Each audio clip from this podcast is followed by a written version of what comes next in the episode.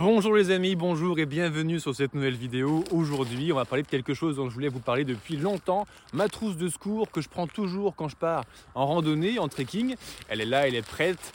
J'ai hésité pendant très longtemps en fait à vous faire cette vidéo, mais c'est un sujet tellement important pour la sécurité qu'aujourd'hui, eh ben, je vide mon sac et on va regarder ça ensemble. N'oubliez pas de regarder la vidéo jusqu'au bout pour savoir qui a été tiré au sort en trouvant le prénom de mon voisin. Pour commencer, je vais quand même vous parler des préconisations de la Fédération française de randonnée pédestre quelle liste de matériel est-ce que la Fédé nous conseille à tous les pratiquants de prendre lorsqu'on part sur les sentiers? Et après, je vous parlerai bah, de ma trousse de secours à moi, qui sera que mon opinion personnelle, elle ne sera pas parfaite, je vous préviens par avance. Allez, c'est parti, on y va. On va d'abord regarder un petit peu ce que nous conseillent bah, les pros de la randonnée, c'est-à-dire les conseils de la commission médicale de la Fédé. Allez, bienvenue sur le site de la Fédé et on va trouver à l'intérieur donc les conseils sur leur trousse de secours spéciale randonnée, le matériel à prendre, on va avoir des pansements prédécoupés de diverses tailles et imperméables. Alors entre nous les pansements imperméables, j'ai déjà essayé lors de mon, de mon expédition Paris-Cap Nord et ils n'étaient pas si imperméables que ça, donc dès qu'il y avait une pluie sérieuse, ça ne tenait pas des pansements en seconde peau pour gérer les ampoules, des compresses, des masques chirurgicaux, des bandes élastiques, du rouleau sparadrap bien sûr, des sutures collantes pour les plaies ouvertes, des petits straps effectivement qui remplacent au moins temporairement les ou pour une toute petite blessure les, points de suture qui sont très bien, un désinfectant, flacon de solution hydroalcoolique pour les infections des mains, du sérum physiologique, tire-tic en deux tailles. Le tire-tic, les amis, c'est tellement important, c'est euh, le tic, c'est l'animal le plus dangereux pour le randonneur. Une paire de petits ciseaux, quelques épingles à nourrice, une pince à écharde, une aiguille de couture, une couverture de survie grande taille, une paire de gants en latex pour la contamination, un sac poubelle pour balancer tout ça, du sucre pour les hypoglycémies, et selon les circonstances, ajouter une crème apaisante contre les piqûres d'insectes, pourquoi pas, un collier anti-UV pour le bord de mer, haute montagne, glacier, etc. Et en termes de médicaments, après le matériel, euh, la Fédé nous préconise de l'antidouleur, du probiotique euh, pour stopper une diarrhée. C'est vrai que quand on, a une chiasse pendant 2-3 jours sur les sentiers, c'est tout de suite beaucoup moins rigolo. Et évidemment, tous les médicaments personnels si vous êtes en cours de traitement. Et prenez-en, voilà, ajoutez un surplus, prenez-en plus au cas où il y a un imprévu, que votre balade dure plus longtemps que prévu. Et alors avant de repartir, je vous invite à vous abonner sur le réseau social où vous êtes en train de me regarder en ce moment. Sur la chaîne YouTube, on est bientôt 13 000, mais j'ai vu encore récemment que 75% d'entre vous qui regardez cette vidéo présentement ne sont pas abonnés eh bien, à mes réseaux sociaux. Euh, vous abonner, c'est gratuit, c'est illimité, ça ne vous engage pas, c'est la façon que vous pouvez faire pour me remercier facilement. Et si vous vous abonniez tous, on ne serait pas 13 000 sur cette petite chaîne, on serait 40 ou 50 000. Et là, vous apporteriez plus de poids à la randonnée et au trekking sur les réseaux sociaux et vous me permettrez de mieux me faire référencer sur les réseaux sociaux. En plus de cela, la fédération conseille en fait une certaine trousse de secours pour les animateurs de groupe. Pour ceux qui ne la connaissent pas encore, la FFRP, la Fédération française de randonnée pédestre, c'est la fédération des marcheurs de France. C'est la fédération qui a le plus d'inscrits, de, je crois d'ailleurs, dans les fédérations sportives dans ce pays. Et elle encadre énormément, une grosse proportion en fait de clubs de rando. Donc évidemment, à la Fédé, la spécialité, c'est d'encadrer et d'organiser la sécurité de groupes de marche que l'on voit au quotidien près de chez nous. Donc dans un groupe, il y a toujours un animateur du groupe, un chef qui est plus responsable eh ben, de l'itinéraire, de la sécurité des membres du groupe, comme dans toutes les organisations. Et l'animateur doit avoir une trousse de secours un petit peu différente, puisque la Fédé conseille de faire un x2, hein, de doubler toutes les fournitures dont on vient de parler, au cas où il y ait plusieurs membres qui n'aient pas leur trousse de secours sur eux, au cas où il n'y a pas de quoi soigner les petits bobos qui peuvent arriver une fois de temps en temps lorsqu'on part marcher. Et de plus, l'animateur, il a toujours sur lui la fiche de secours. Alors la fiche de secours, c'est un papier et un stylo. Un papier sur lequel est simplement réécrit noir sur blanc le process d'appel aux urgences. Bah, quand il y a un pépin, il y a une cheville pétée, euh, avec une fracture éventuellement, il y a du sang partout, il y a des gens qui ont mal, ça pleure, il y a de la panique. On est dans une situation un petit peu stressante lorsqu'on dans une situation de prise en charge d'une victime. Au cas où personne ne soit formé au PSC1, ce qui serait bien dommage d'ailleurs, on en reparle à la fin de cette vidéo, eh bien tout le monde a le process sous les yeux. Concrètement, euh, mon collègue là vient de se péter la cheville euh, avec une fracture ouverte. Et j'y prends le pire des cas de figure, hein, rassurez-vous. La randonnée, c'est pas si dangereux que ça. Qu'est-ce que je fais? Je prends le papier et je n'ai qu'à faire ce qui est écrit dessus. pour mémoire, ça fait toujours du bien de se prendre une petite piqûre de rappel utile celle-ci, eh bien appelez les, urgences et faire le 112 en France ou le 18 ou le 15 en fonction du cas de figure, mais dans le doute, appelez le 112, c'est un centre d'appel qui, globalise tout en fait. Euh, on dit le motif de l'appel, mon collègue s'est pété la cheville, fracture ouverte, il du sang partout. ok Géographiquement, où est-ce qu'on est, l'état de la victime, euh, la composition du groupe, ça c'est plus utile quand on est paumé à 8 en montagne, bah, on cherche 8 personnes, pas 6, on n'oublie pas 2 sur le terrain. Et dernier point, évidemment, eh ben, on parle des mesures prises. On a fait telle chose pour soigner notre petit collègue qui est blessé. On lui a mis la couverture de survie pour, pour euh, éviter l'hypothermie en attendant que vous arrivez. Et là, c'est parti. Vous avez bien fait votre boulot. Une dernière chose, la trousse de secours d'animateur de groupe, quand j'endosse ce rôle, elle est toujours dans la pochette au-dessus de mon sac. Et avant de partir en randonnée, je préviens à tout le groupe qu'elle est là comme ça. Si personne n'en a, que je suis le seul à en avoir un, et que c'est moi la victime et que je suis inconscient, eh ben, les collègues, ils peuvent prendre soin de moi avec le matos, ils savent où c'est. Maintenant, on va faire un petit résumé. En gros, cette petite trousse de secours élémentaire hein, quand on part en rando, elle sert à quoi? Elle sert à gérer les petits bobos les plus récurrents, c'est-à-dire les ampoules, les hémorragies légères, hein, euh, on ne prend pas de garrot dedans, les diarrhées, alors quand on part marcher à la demi-journée, à la journée, ça va, mais quand on commence à partir marcher une semaine, un mois, euh, un épisode de diarrhée de plusieurs jours, euh, c'est pas rigolo sur les sentiers. Hein. C'est vraiment pas rigolo du tout. On gère les tics, qui sont un gros problème pour nous les randonneurs, rappelez-vous, euh, l'hypoglycémie et l'hypothermie en attendant l'arrivée des secours. Ma trousse de survie, elle est où? Elle est là. Alors là, je l'ai préparée pour le tournage, mais évidemment, à nouveau, comme j'ai dit tout à l'heure, elle est toujours dans la poche supérieure de mon sac à dos pour être toujours accessible rapidement.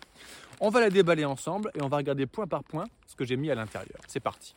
Première chose, le plus grand danger qui guette les randonneurs, les trailers et tous les pratiquants d'activités extérieures, le plus grand danger, les amis, ce sont les tiques qui peuvent nous filer cette saloperie de maladie de Lyme, la boréliose. Donc euh, prenez soin de vous, ayez toujours un tir-tic. Plus vite vous prenez en charge un tic correctement, et plus vous réduisez les chances d'être atteint par cette bactérie. Donc, à mon sens, la chose la plus importante dans une pharmacie, c'est mes petits tir-tics. Ensuite, sur le dessus de ma trousse, j'ai toujours un gant en latex. Ça, c'est euh, s'il faut intervenir urgemment, notamment en cas d'hémorragie forte, eh bien, euh, quand on est en rando, on n'a pas les mains très propres on a touché les cailloux, on a touché les branches, on a touché des arbres. Euh, donc nos mains sont, pleines de, microbes. Donc pour intervenir sur une hémorragie en millimitant au maximum le risque de surinfection, j'ai mon gant en latex que j'ai qu'à enfiler pour être pas parfaitement propre, mais plus propre que mes mains sales de randonneur. Ensuite, j'ai toujours une compresse 7,5 euh, sur 7,5 ou 10 par 10. de toute pour ce qu'on en fait, je trouve que c'est un peu la même chose. Je fais le plus léger possible. Toujours une petite compresse stérile dans ma trousse à pharmacie. J'ai du sparadrap, notamment pour accrocher une éventuelle compresse sur un membre blessé. Évidemment, mon antiseptique. Alors cette bouteille, elle est à ça que c'est un 100 ml, c'est beaucoup trop gros, c'est chiant, c'est lourd. La prochaine fois, j'en prendrai une beaucoup plus petite, ce sera quand même plus léger, plus pratique une petite fiole unitaire de sérum physiologique, ça c'est génial. Vous avez un corps étranger dans l'œil, surtout si vous êtes seul, c'est particulièrement pénible à prendre en charge. Mon petit sérum physiologique, il m'aide à prendre soin de mes yeux sans problème. Évidemment, un pansement. Bon, celui-là, je crois que ça fait très très longtemps qu'il traîne au fond de ma trousse à pharmacie. Il est un petit peu abîmé, mais il fera le job le jour où c'est nécessaire. J'ai, dernier outil, évidemment, ma pince à épiler. Pour enlever une écharde, c'est super pratique. Ça m'a bien servi quand je suis parti sur mon expédition par les Cap Nord et que je me suis enfoncé une branche dans la cuisse et j'ai pu enlever les petits morceaux de bois pourri qui s'étaient enfoncés dans la plaie grâce à ma pince à épiler. Lorsque je pars en expédition, je prends des pastilles Aquatab, qui est un équivalent de Micropure de chez Catadi, donc des pastilles de purification d'eau, très important pour préserver ma santé. Ça, c'est pas vraiment de la pharmacie, mais j'apprécie quand même beaucoup. C'est mon coupe-ongle dès que je pars en rando plus de 7 jours, je prends mon coupe-ongle parce que les ongles, c'est un endroit qui deviennent excessivement crasseux, dégueulasses, puisque la terre s'incruste dessous. Et là, pour les infections, c'est absolument parfait. Et enfin, jusqu'à ce jour, ça, ça a toujours été plutôt le kit de réparation du matériel. Euh, et j'espère que ça le restera. Une petite aiguille et du fil. Il y a trois choses également que je ne prends plus du tout. Je ne prends plus de Campide. Vous savez, les pansements qu'on dit miracle pour gérer les ampoules. J'ai arrêté de prendre des trucs pour les ampoules le jour où j'ai compris comment ne plus jamais avoir d'ampoule en randonnée. Et entre nous, ça change la vie. Je ne prends plus de médicaments également. Avant même quand je partais dans mes expéditions de 6 mois, seul, en autonomie, je prenais voilà, de l'aspirine, de l'antidiarrhéique, de ceci, du charbon, de l'argile. Je prends plus rien. Maintenant, je préfère laisser faire la nature. Quand je suis malade, je fais comme un ours malade. Je me fous dans un trou au chaud, j'arrête de bouger, j'arrête de manger et la nature se fait. C'est pas une préconisation, hein, c'est juste mon retour d'expérience à titre perso. Et enfin, ma couverture de survie, je ne la prends plus que quand je pars ultra léger, à la journée ou pour une demi-journée de marche par exemple. Je ne la prends plus avec moi quand je pars en autonomie complète. Pourquoi? Une couverture de survie, c'est fait pour te dépanner quand tu es en situation de survie avec rien. Quand j'ai tout mon fond de sac, il faut qu'il y ait vraiment un gros, gros, gros problème pour que j'ai besoin d'une couverture de survie. Parce que j'ai toujours mes vêtements, mon système trois couches sur moi, j'ai le poncho et ma toile de tente au pire pour être euh, à l'abri de l'eau. Donc je vois pas pourquoi j'aurais besoin de ma couverture de survie. Pour en avoir besoin, il faudrait que j'ai plus mon sac. Et si j'ai plus mon sac, de toute façon, bah, j'ai plus ma couverture de survie. Alors où est-ce qu'on peut trouver sa trousse de secours maintenant? Eh ben, Concrètement, euh, vous pouvez la faire vous-même comme moi, et puis vous la conservez dans un sac Ziploc étanche, c'est super pratique. Pour ceux qui n'ont pas trop d'inspiration et qui veulent aller vite, bah, vous pouvez trouver des kits de trousse de survie déjà tout faits en fait. Il y en a sur le site de Decathlon, il y en a sur Amazon également, je vous mettrai les liens en dessous pour ceux que ça inspire. Maintenant, j'aimerais qu'on parle un petit peu d'un truc euh, la question qui se cache derrière la trousse de secours. On se dit, voilà, il faut partir marcher, donc il faut acheter une trousse de secours. Très bien, mais pourquoi? Parce que quand on part en randonnée, euh, ou en trek, ou en pèlerinage, c'est un acte super responsabilisant, notamment quand vous partez seul. Quand je pars traverser la Scandinavie, que je marche 3000 bornes seul, parfois avec 200 km entre deux points de ravitaillement pour la bouffe et donc potentiellement pour les premiers secours, eh bien, je suis responsable de moi. Et ça, en France, en 2022, c'est un truc qu'on a parfois un petit peu oublié dans notre culture, d'être responsable de soi à 100%. Donc, s'il y a un pépin, il faut compter que sur sa gueule. Alors, j'ai été banquier, c'est pour ça que mon site s'appelle Le Banquier Randonneur d'ailleurs. Et en tant que banquier, bah, j'ai eu une formation d'actuariat en assurance. Donc les assureurs, c'est les pros du risque. C'est les pros du remboursement du risque, on va dire. Et eux, depuis des siècles, ils remboursent les gens quand ils ont des pépins. Et ils posent une équation très simple.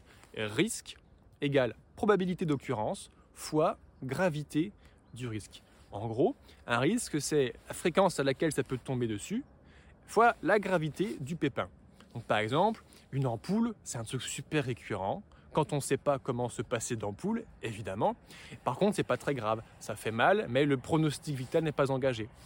Euh, quand on part traverser la Sibérie à pied, comme Sylvain Tesson par exemple, il y a un autre risque qui s'offre à nous, c'est le risque ours. Ours égale, on n'en croise pas tous les jours, mais quand on en croise un, on a un gros gros problème poilu de 200-300 kg et énervé.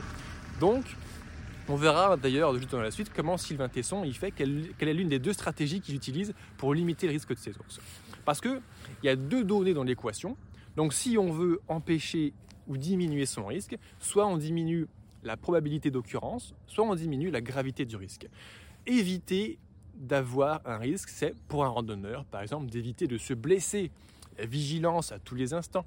Pas prendre de risques inutiles. je pense notamment aux, jeunes trekkers très motivés qui ont très envie de faire beaucoup de choses. Allez-y mollo, gérez bien votre risque, écoutez son corps, c'est un facteur super important pour éviter la blessure aussi. Notre ami Sylvain Tesson, quand il part en Sibérie bourré d'ours, qu'est-ce qu'il fait? Il met une clochette au cul de son sac et il prend un sifflet pour faire du bruit pour éviter les sources. Donc en fait, dans sa gestion du risque à Sylvain, clochette plus sifflet égale bah, diminution de rencontres avec des ours égale augmentation de ses chances de survie à lui. Ou alors, deuxième possibilité, pour diminuer le risque, c'est diminuer la gravité du risque. Bon, une fois que le risque il est là, il est là, mais on a quand même un truc qui s'appelle un corps, qui est un super outil, et évidemment, une glissade sur une caillasse mouillée, par exemple, un jeune trekker sportif de 25 ans, sportif de haut niveau, aura beaucoup moins de chances de se blesser par sa capacité à s'enrouler, à, à encaisser la chute avec la masse musculaire qui va protéger son corps que une, retraitée randonneuse de 70 ans, de 55 kg, qui fait de l'ostéoporose et qui va plus facilement se péter, par exemple, le col du fémur typiquement. Donc, pour limiter la gravité d'une chute, parce que c'est quand même la moitié des blessures en rando, euh, soyez fort le plus possible. Et comment on fait pour eh ben, limiter ce risque en amont eh ben, Moi j'appelle ça préparer sa randonnée. Le banquier randonneur, le site que j'ai créé, sa mission c'est d'aider les randonneurs, les randonneuses, les pèlerins, les trekkers à se préparer avant de partir. Plus on part prêt physiquement, plus on part avec du matériel adapté, plus on part avec la bonne, le bon état d'esprit, la bonne organisation de ces journées et la bonne gestion des risques, notamment liés à la haute montagne, qui est un endroit plus dangereux que de la plaine, eh bien, moins on a de chances de se blesser tout simplement. Alors, on en parle régulièrement sur ce réseau social sur lequel vous me, vous me regardez maintenant. On en parle souvent sur mon blog Le Banquier Randonneur. Si vous voulez aller plus loin, vous trouverez tout le catalogue de mes programmes de formation en vidéo qui sont conçus spécifiquement pour ça. Se bien se préparer avant de partir pour pouvoir partir en sécurité et passer un bon moment sur les sentiers. Parce que c'est ça ce qu'on veut. C'est ça qu'on veut.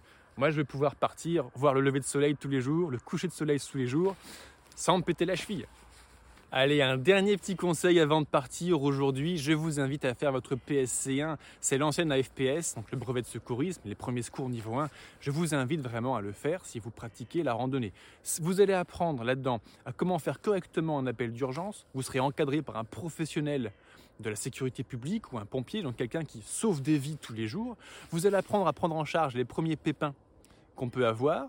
Alors, plus qu'une ampoule, on apprend à prendre en charge une hémorragie, petite ou lourde, une électrocution, un étouffement, une inconscience, une crise cardiaque. Donc on apprend à faire soi-même les premiers gestes de secours sur un pépin, petit ou gros, en attendant que les secours arrivent. Et ça, ça peut faire la différence entre la mort de vos proches et la vie, entre votre mort à vous et la vie. Ou prendre en charge un randonneur blessé sur un sentier, correctement avant l'arrivée des secours. Donc, je vous invite à faire la PSC1. Pour ce faire, vous tapez, je euh, je sais pas, PSC1 et puis le nom de votre département, par exemple sur Google, et vous allez trouver tout plein de gens qui sont prêts à vous accueillir une journée entière pour quelques dizaines d'euros pour pouvoir, eh ben, savoir gérer tout ça. Je vous remercie de votre attention, c'est la fin de cette vidéo. Avant de partir, je vous invite à vous abonner parce que je me rends compte qu'en fait 75% d'entre vous, vous n'êtes pas abonnés quand vous regardez mes vidéos. Alors si tout le monde s'abonnait, on ne serait pas 12 000 sur cette chaîne, on serait 50 000 et ça ferait toute la différence en termes de poids que doit prendre la randonnée et le trekking dans le monde grâce aux réseaux sociaux. Et puis, n'hésitez pas à mettre en commentaire ce que vous avez pensé de cette vidéo, votre trousse de secours à vous, vos petites astuces, ça me fera plaisir et je répondrai à tous les commentaires. Allez, à très bientôt sur une nouvelle publication. Ciao Et comme promis, qui a trouvé le prénom de mon voisin C'est c'est Jess Bellamy qui a trouvé le prénom de mon voisin Jean-Pierre, qui a débarqué sur le tournage de la vidéo l'autre jour. Jess, n'hésite pas à me contacter en privé, donc sur mon mail, lebanquierrandonneur à gmail.com pour venir récupérer euh, ton coupon de réduction. À très bientôt, ciao Et pour bien finir, regardez-moi, regardez-moi ce spectacle de tous les jours, là, le soleil d'équinoxe qui est en train de se lever sur mon petit village. J'adore ça.